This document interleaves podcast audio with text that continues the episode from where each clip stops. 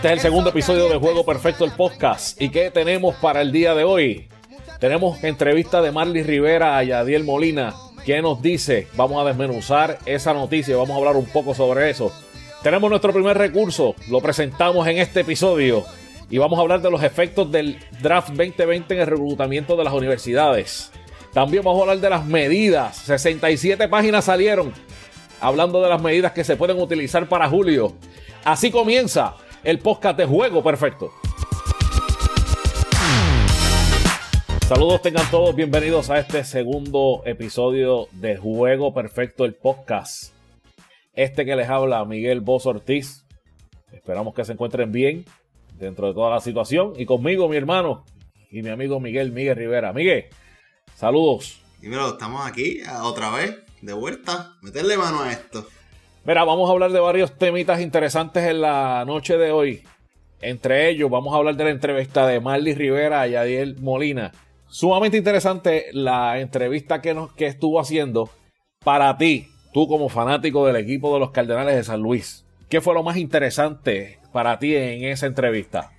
Interesante que Yadi había dicho antes de empezar los sprint training, no teníamos el revolú este del coronavirus y dijo, no, yo no juego con nadie que no sea San Luis. Pues en la entrevista de Marley Rivera, antes de eso, él había hecho unas expresiones que pues llegaron a la prensa y él le dio esta entrevista a Marley Rivera diciéndole que la pandemia cambió la situación y que a él no jugar una temporada completa de 162 juegos, él dice que él está considerando y está en forma suficiente para meterle dos añitos más viéndolo entonces fuera de lo que eres fanático, de que eres fanático de los Cardenales, fuera de eso, ¿qué te parece? Eh, ¿Ves con buenos ojos de que Yadiel Molina salga del equipo de los Cardenales el año que viene, viendo, ¿verdad? Que ya ese equipo debe estar buscando un nuevo receptor para el equipo, que ya está... Yadiel está entrando en una edad que obviamente tenemos que ser realistas, ya tienen que estar preparando a su sucesor. O sea, les conviene a San Luis volver a renovar el contrato con Yadiel Molina ¿O es hora de decirle muchas gracias, suerte por ahí para abajo? Eh, creo que si Yadiel regresa, debería hacer mucho más en calidad de ayudar al equipo a conseguir ese próximo catcher que vamos a necesitar, ¿verdad? Y, y estar dispuesto a reducir su tiempo de juego también, porque estamos hablando que le está buscando jugar dos años más si estás pidiendo dos años más, creo que, ¿verdad? Deberías también, porque tú hablas de sucesor, yo no veo sucesor en la organización ahora mismo. No hay ningún catcher ahora mismo que pueda llenar ese espacio dentro de la organización. Tendríamos que irlo a buscar afuera. Como lo hemos hecho con los catchers reemplazos que Yadiel ha tenido estos últimos años. Y pero entonces no ves como a largo plazo buscar un cambio, buscar un, no sé, buscar este en la agencia libre, buscar un receptor. Por ejemplo, Wellington Castillo y Alex Avila van a ser agente libre al final de la temporada. Ahora digo yo, si Yadier en realidad lo que está pidiendo es alrededor de 10 millones, yo le doy el dinero a Yadier.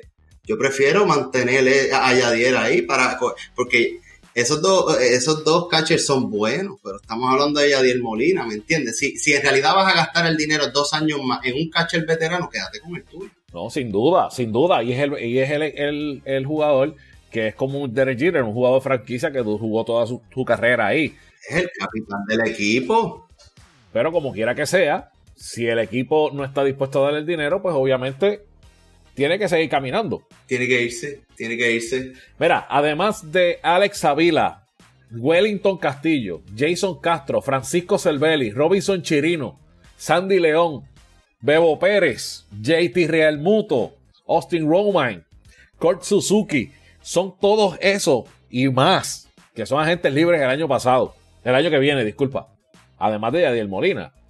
O sea, hay mucho, mucho material de agente libre este próximo, este próximo año y sería interesante ver qué va a hacer el equipo de, San Luis. Si va a entonces decidir buscar un receptor que le pueda dar muchos años. Por ejemplo, podrían ir detrás de JT Real Muto, que es un jugador joven, que podrían renovar un, renovar un buen contrato con él y dejar ir a Yadiel Molina.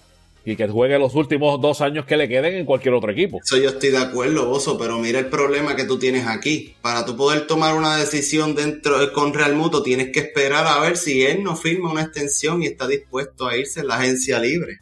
Entonces eh, estás literalmente eh, eh, tirando al chance de que puedas conseguir uno de esos caches en un mercado como San Luis, que San Luis no está para estar dándole el dinero que probablemente Real Muto va a ganar. Bueno, vamos a ver qué va a suceder con Yadiel Molina.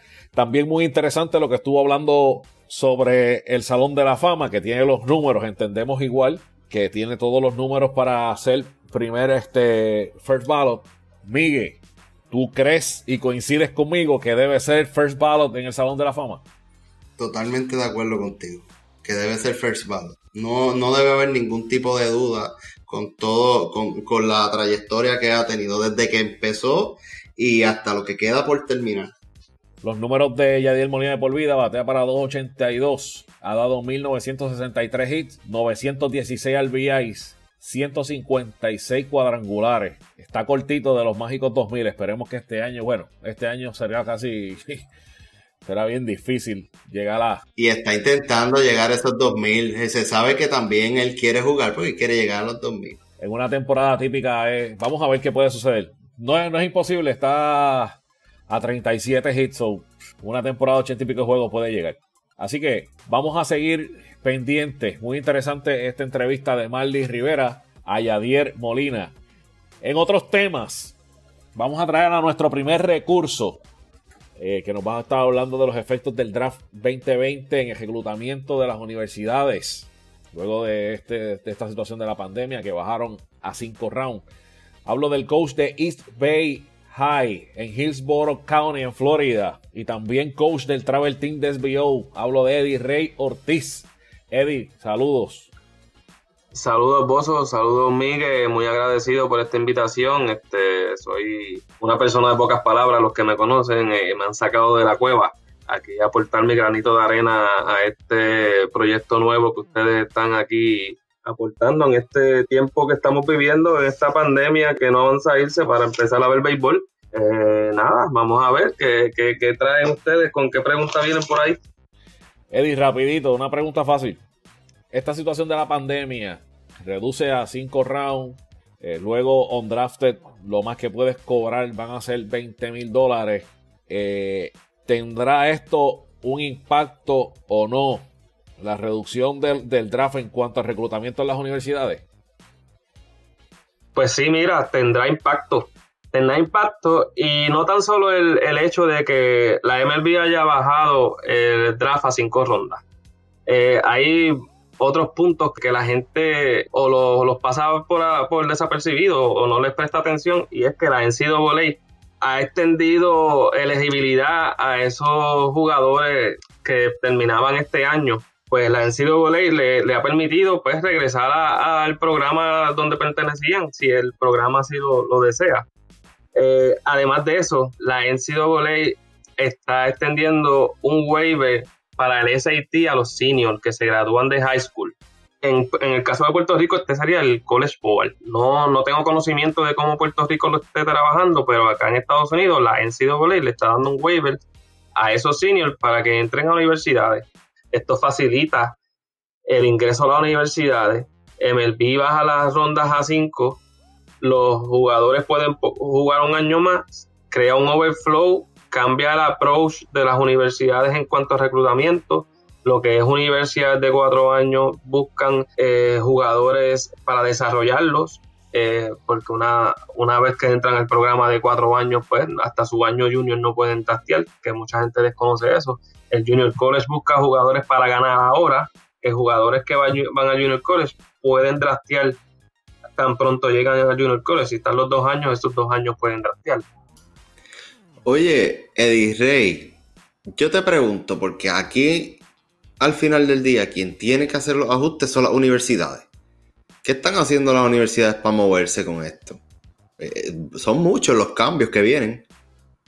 Eh, esto es eh, opiniones, diferentes puntos de vista. En mi caso, de la manera que yo lo veo, y me consta que los programas de División 1 eh, de béisbol, en este caso que estamos hablando de béisbol, y es de lo que tenemos conocimiento. A un programa de División 1 le dan 11.7 becas para, para un roster de 30. En NCAA en las medidas que está tomando, eliminó el, máximo roster. Hay equipos que, que, me consta de programas que tengo conocimiento y soy bien allegado a ellos. Equipos División 1 en Volley van a tener cerca de 42 peloteros ahora en el fall, que es lo que el fall es lo que es de agosto a diciembre, porque se comprometieron con esas personas que ya ellos hicieron commitment, hayan sido verbales, hayan sido el letter of intent, que es el, documento que se firma para hacer un, un compromiso, un commitment. Eso le va a quitar espacio a este freshman que está llegando. No sé si tienes los números o la data porque esto no, esto es así, estoy preguntando aquí, tirando balas a todos a, diestra y siniestra. Pero, ¿cuántos peloteros universitarios filmaron desde la universidad? O sea, fueron a universidad, estudiaron dos años o cuatro años y lograron draftear y filmar como profesional. ¿Cuántos fueron? Bueno, eh, en un total como tal de cuántos desde la historia como tal no te podría decir, pero sí me consta. Por lo menos el año pasado. El año pasado como tal, eh, de 1217 draft, eh, draft picks, si no me equivoco, que hubo en, el total del draft, alrededor de 791 salieron de lo que es en Sido Voley, se hace División 1, División 2 y División 3 si no me equivoco, como algunos 103, 104 salieron de los Junior College. Eso te está hablando que, de los 1217 draft picks, alrededor de 890, casi 900, casi 900 fueron de, programas colegiales. pero, Eddie Rey, dime algo. Dime algo, Eddie Rey. Eh, porque según lo que entonces tú me estás diciendo, quiere decir que a los jugadores, porque estamos hablando del número que es casi un 75% del draft que es escogido de colegio. So, con ese 75% a la NCAA haber quitado el SAT, o hay muchos más peloteros que no tenían el chance de tener esa oportunidad de ser expuestos, que lo van a tener ahora. So, ¿Quiere decir entonces que el impacto puede ser negativo para, para algunos? Porque yo me imagino para que para las clases futuras, que eso debería ser un buen tema, para las clases futuras eso va a afectar negativamente, pero para las de ahora, hay mucho pelotero que se puede beneficiar de esto. Ahí es donde viene la incógnita. ¿Será la División 1 la ruta, la ruta correcta o será el Junior College? O sea, Eddie Rey, tú me estás diciendo que entonces en el 2019 de la NCAA firmaron 791 y del Junior College 103. O sea, que si vamos a lo que vamos, las personas que no draften de, después de la quinta ronda que sean off-drafted, las oportunidades de firmar pues son cada vez mayores, si vamos a lo que vamos. depende del aspecto que estén mirándolo. Eh, eh, eh, la ruta que yo siempre recomiendo a la gente, y volvemos a lo mismo, en mi punto de vista, es la ruta de un junior college. Primero porque económicamente no le afecta tanto al bolsillo del saque al estudiante. generalmente un junior college te da 10, te sale 10 mil, 11 mil dólares el semestre con, con comida, este, housing. La beca PER, que la mayoría de los boricuas cualifica para la beca PER completa, son 6.300 dólares. Cuando vienes a ver, debes 4.000, 5.000 dólares. Puede ser que te den 3.000, 4.000 dólares de beca de béisbol. Cuando terminas a ver, debes 1.000 dólares en un, en un año. Si haces la suma, es, la ruta más viable para, para salir de la isla y buscar exposición. Esa es mi opinión. So, eh, prácticamente ahora en esta oportunidad? ¿Tú ves algún puertorriqueño aprovechándose de, de, ese estándar haber bajado el NCAA? ¿Y tú crees que, que de esta clase, verdad? Porque hay algunos peloteros que eh, solamente se, eh, eh, según la página de Perfect Game se proyectaba un solo puertorriqueño en firmar en este draft, porque si no tengo entendido son 160 y algo de picks en este draft de ahora. So, solamente un puertorriqueño que según la página de Perfect Game es Steven Undina, es el que va a draftear. ¿Qué va a pasar con los otros puertorriqueños que están luego del, que están posicionados luego del? ¿Van a lograr, preferirían Yuc o se van a División 1? ¿O ya tienen commitment? ¿Cómo, ¿Cómo funciona para esos peloteros que en realidad no van a draftear, no van a llegar a firmar 20 mil dólares? ¿Qué van a hacer? Eh, inteligencia emocional se llama esto. Eh, a lo mejor si, si, si trato de abarcar a, lo que a lo que es el tema como tal puede puede llegar de diferente manera a, los oídos de las personas. Eh, simplemente inteligencia emocional, si, si el padre ha educado al pelotero, el pelotero está consciente de su valor como, como pelotero y de sus habilidades, debe explorar la, la ruta universitaria. De lo contrario, van a haber muchos peloteros que va a firmar no por 20 mil, 3 mil, 5 mil, 6 mil, 7 mil, porque los van a ver, los van a ver. Eddie Rey, ¿a qué edad tú entiendes que es la edad perfecta para empezar a buscarle una universidad? Ya que si vamos a ver, hay fuentes que indican que de aquí a dos años los peloteros no van a poder draftear desde high school, sino van a tener que tener un mínimo de dos años en universidad. Entonces, eso me lleva a preguntarte, ¿a qué edad? ¿A qué edad yo puedo decir, mira, yo tengo que empezar a buscar una universidad, hijo mío, porque es prospecto, tiene las habilidades, todo el mundo me lo ha dicho, pero necesita una universidad para exponerse dos años si quiere firmar profesional. Yo, al igual que, que muchos boricuas, desconocía el sistema americano. Eh, estos años que llevo trabajando en el sistema americano, es, bien, el enfoque es bien distinto al, enfoque boricua. El enfoque boricua, tú hablas con cualquier prospecto, cualquier padre, en cualquier parque, y de lo que te hablan es de draft. Draft, el draft para aquí, el draft para allá, que si, mi, que si fulanito tiro tanto, de, de allá, fulanito tiro tanto. Al yo empezar a trabajar en este sistema americano, eh, digas en Estados Unidos, y veo el enfoque que tienen las personas, que es, el, el, ir a la universidad, el sistema colegial, tan pronto el niño se convierte en un high school, el que en este que en Estados Unidos es noveno grado, dígase 14 años, es tan desde que el nene está en noveno grado, lo que haga desde ese momento en adelante, todo cuenta para, para su, su carrera universitaria sea para, para, para, para cualificar para la universidad de sus sueños, eh, si trabajó desde chiquito porque su papá era alma madre, es Carolina del Norte y quiere ir allá, eh, desde que el nene cumple 14 años, que está en noveno grado, es donde los papás tienen que empezar a trabajar con ese programa, porque eso es como, como cualquiera que está cogiendo un bachillerato o una maestría, un career portfolio. Los nenes tienen que tener un portfolio de su sus metas como estudiante. Yo soy pro universidad y siempre voy a apoyar lo que sea estudios en cuanto al, pelotero estudiante. Una pregunta de Rey, ya que, ya que la situación, vamos a, vamos a poner una suposición aquí rápida. Una persona que tiene todo el potencial de, de filmar en esta sexta ronda, ¿qué, les, ¿qué le conviene?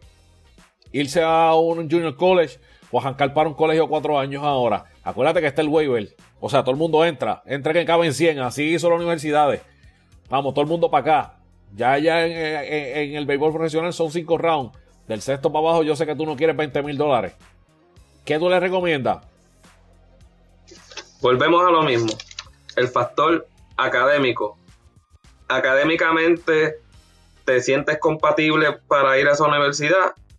Financieramente, puedes costear la universidad.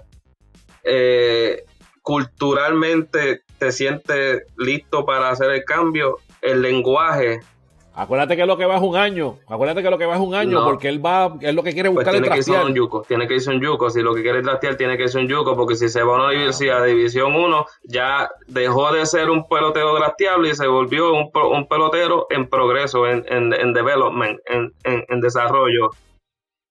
Y un valor que tenga en un round 6, dos años luego o tres años luego que esté en un NCAA División 1, podría una persona saludable, un pelotero más saludable, podría llegar entonces a convertirse en un first round.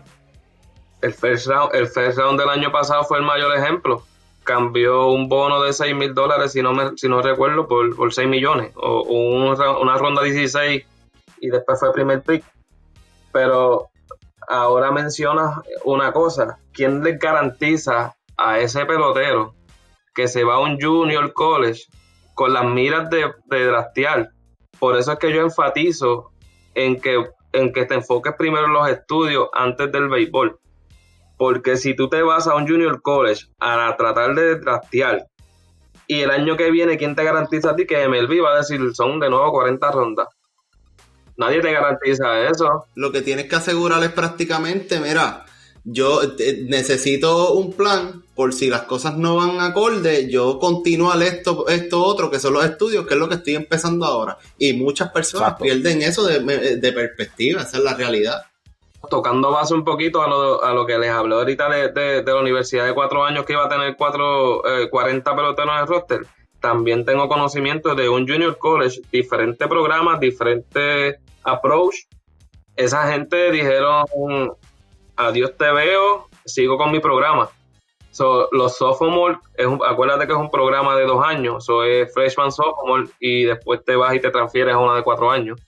Eh, pues a los sophomore que, que perdieron esta temporada le dijeron, adiós te dije, y el que era freshman se convirtió en sophomore y siguieron con su reclutamiento. Y eran elegibles para jugar otra vez, ¿verdad que sí? Y eran elegibles para jugar otra vez. Simplemente hay que ver la visión del programa de béisbol, eh, lo que estén dispuestos o el cariño que le, hayan tenido a esos seniors o, porque si el senior no se merece que se le dé la oportunidad de regresar por el trayecto que tuvo la universidad, no se lo van a dar. Lamentablemente yo veo que esa situación ha sido el factor difícil de la situación que estamos viviendo ahora mismo con la pandemia. Eh, lamentablemente, pues les tocó bailar con la más fea. Les tocó ser el sophomore year el año de la pandemia. Lamentablemente, pues es así. Eddie Rey, muchas gracias por estar con nosotros. Te vamos a pedir que sigas con nosotros acá, porque vamos a hablar de otro tema. Porque hablando de pandemia, hablando de las situaciones de, de los cinco rounds, tenemos que hablar de las 67 páginas que sacaron de medidas de seguridad que estableció la oficina del comisionado de béisbol de las grandes ligas, hablando de diferentes cosas bien interesantes y que hasta cierto punto, para mi entender, van a ser bien difíciles para que este, esta temporada se pueda correr. Entre ellas, los jugadores deben usar máscaras a menos que estén en el terreno de juego. Otro es se usa una nueva pelota de béisbol después de que una pelota esté en juego y se toque por varios jugadores. Escupir, tabaco, semillas de girasol están prohibidas en esas áreas restringidas. Se recomienda lavarse las manos después de cada media entrada o uso del equipo. El dogado debe cumplir con las necesidades de distanciamiento físico. Los jugadores, entrenadores y personal esencial se someterán a pruebas periódicas. Los examinados deben ser sometidos a cuarentena hasta que se les informe los resultados. Las personas con resultados positivos se extenderá su cuarentena y se someterán a un tratamiento de autoaislamiento. Los jugadores no se les aconseja socializar con familiares y o amigos. ¿Qué tú me dices sobre eso, Miguel? Yo he visto varias, varias cositas de los peloteros aquí. Voy a empezar con el señor de los Cardenales, Paul Dillon, estaba comentándole a, Jesse Rogers de ESPN que él está dispuesto a hacer los, sacrificios necesarios siempre y cuando la integridad, ¿verdad? Y como el juego se juega, no se afecten. Pero entiende que es demasiado estricto eh, la restricción de las facilidades de los camerinos, este, porque tenemos que recordar que estos peloteros están ya acostumbrados a una rutina antes o después del juego de, preparación o recuperación. Y como tú hablaste en el podcast anterior, esto va a llenar eh, eh, el injury list a una cantidad increíble. Entonces quieren tomar muchas medidas cuando van a tener muchos más peloteros de lo que usualmente están ellos este, acostumbrados a trabajar. Ahora el roster van a ser de cuánto, de 50 jugadores. De 30. De 30 jugadores. El roster oficial va a ser de 30 jugadores, el que puedes tener en la lista del line-up. Por eso, pero pero el equipo puede viajar a 50 jugadores con el equipo, si no me equivoco. Exacto. el, el, protocolo conlleva más cosas, lleva más peloteros, más familias. Eh, eh, va a ser bien complicado. Las familias no pueden viajar. O sea, eso es una de las cosas interesantes. Que cuando el jugador entre la temporada, va a estar completamente aislado de su familia. O sea, no le aconsejan, no le aconsejan que vayan a estar. Van a estar aislados de su familia, vos on the road, es, visitante. Están, las reglas dicen que cuando estén local, ellos van a sus casas. Ese es el problema principal que hay con los peloteros. Dice, mira, aquí yo como pelotero tengo que confiar en mi compañero que haga las cosas como tiene que ser. Y inclusive en la entrevista que estaba leyendo de Jesse Rogers, hubo un agente que no quiso identificarse que dijo, mira, yo tengo peloteros de 20 años y está bien difícil mantenerlo un pelotero de 20 años encerrado en un hotel cuando está así, no pedir un Uber Eats que tampoco está permitido, ¿sabes? Eh, eh, son muchas reglas que no solamente van a ser dentro del país, que ser fuera también. Y le estás dando una libertad a los peloteros. Te estás dejándolo a la suerte. Adicional a las medidas que di. Pero la asociación de jugadores todavía tiene que aprobar eso. Pero ahí es donde entra MLB. Definitivo. Entre las medidas que también se, se leen en estas 67 páginas está la que no se pueden bañar en el estadio. Que eso es algo que la prensa, la prensa no puede estar cerca de ninguno de los jugadores aunque el equipo de los Astros ya lo venía experimentando desde el sprint training con el revolut de robo de señales, pero la MLB completa no. Y entonces ver que esta situación, también el documentar toda la situación dentro del clubhouse, que, que es de una manera bien, bien interesante cuando los reporteros entran, entrevistan a esos peloteros rápido que se acaba un partido, ahora no se va a poder, no va a poder suceder. Ciertamente eh, eh, va a ser bien cuesta arriba todo esto. Vamos a ver. Mira, eh, Jonathan Lucroy habló para ESPN diciendo, si el béisbol forma parte importante del proceso de sanación de nuestro país, de la normalización de nuestra rutina diaria como ciudadano estadounidense y aficionado al béisbol, creo que es importante que volvamos a jugar más temprano que tarde para contribuir y hacer lo que nos corresponde. ¿Qué tú crees sobre esas expresiones? Mira, yo entiendo que los peloteros deben empezar a jugar si, si ellos piensan que las reglas de, salud y las medidas que se vayan a tomar son correctas. Yo entiendo que hay un, sinnúmero de peloteros que están con un problema de salario increíble, pero tú entonces miras a los peloteros que cobran prácticamente 7 o 10 veces menos que los que están hablando que no quieren jugar y están dispuestos a recibir el corte, están dispuestos a meterse al parque a jugar, ¿entiendes? esto va a crear un sinnúmero de problemas que yo entiendo que la pelea está sucediendo por la razón errónea, como dije la vez anterior. Monetariamente, todo se, todo se basa en dinero, nadie está pendiente de lo que es la salud del pelotero. Es que los mismos peloteros están creando que se vea que no les importa la salud de ellos, que lo que les importa es su salario. Dase. Eso es lo que eso es lo que dan a entender, porque ahora mismo por eso, pero a lo mejor eso, esa es la perspectiva que tenemos nosotros como fanáticos, pero quizás mirándolo de, otro punto de vista, ok, tú quieres que yo me sacrifique, ¿Tú quieres, tú quieres que yo sacrifique la salud de mi familia, pues págame 20 millones al año y yo me meto y me sacrifico. El Rey, lo que pasa es que esa es la perspectiva que nos han dado. O sea, ahora mismo, John eh, Heyman estuvo hablando durante el día de hoy diciendo que MLB en conversaciones recientes le dio al sindicato dos opciones negociar un nuevo acuerdo financiero, algo más que un pago prorrateado para los jugadores que juegan sin fanáticos presentes, o la segunda alternativa es esperar hasta que el coronavirus esté con una vacuna, tengamos una vacuna para el coronavirus, hasta el punto que los fanáticos puedan asistir a los juegos. O sea, les dijo, mira, te voy a decir una cosa, o jugamos y hacemos un happy medium en el salario, cuadramos un buen happy medium que, los, que, los, que las, las organizaciones, los dueños de equipo y los jugadores no se vean tan mal, o esperamos entonces a que llegue una vacuna. O sea, le pusieron el jaque. El jaque mate, porque yo no seré doctor, pero según lo que se lee, eh, una vacuna bien, bien, bien hecha dura hasta, esa tardaría hasta cuatro años en hacerse. Eso va a estar cuatro años sin béisbol. No, eh, no nada más eso, mira tú tienes a peloteros, por ejemplo, como Tom Glavine, el que no conoce a Tom Glavine, fue un pitcher Hall of Famer, jugó en los Bravos de Atlanta y fue uno de los eh, y fue uno de los que estuvo en el campeonato del 95. Tú tienes que entender que Glavine fue parte importante de la Asociación de Peloteros cuando estuvo el strike, eh, la huelga en el 94-95. Y él le está diciendo a los peloteros, mira, ustedes, no importa lo que pase, ya se ven mal. Pues, ¿sabes qué? Si metiste el pie en el fango, pues un bate de cabeza, ¿me entiendes? Entonces, tienes reporteros como Bob Nightingale de USA Today, que escribe una columna en su opinión diciendo, mira, la Asociación de Peloteros está activamente negociando las medidas de seguridad y de salud para los peloteros, ¿verdad? Entonces, yo entiendo que es inaceptable, y lo digo así mismo, inaceptable que el béisbol no se juegue por problemas de salario.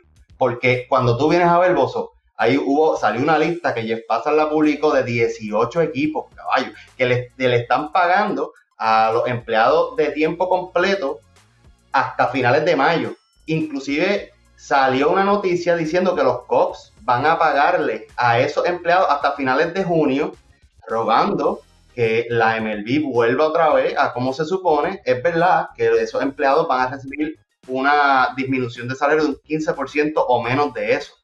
Pero o hay equipos que están haciendo los sacrificios necesarios para mantener a, su, a, sus empleados y aquí quienes único parece no cooperar son los peloteros. En el, la última pandemia que hubo del brote de, de la gripe española en el 1918 se jugó béisbol. La historia dice que Babe se enfermó en la primavera de 1918 y probablemente fue de eso. También un miembro del Salón de la Fama, Red Faber, perdió la Serie Mundial de 1919 por efectos de, duraderos de la, enfermedad. Un jugador, Larry Chappell, murió también a consecuencia de, esa enfermedad, al igual que varios destacados escritores deportivos, árbitros y otros alrededor del deporte. Es peligroso exponerse de la manera que se puede exponer los, los jugadores. Y entiendo que los protocolos no están de más cuando se trata de salud.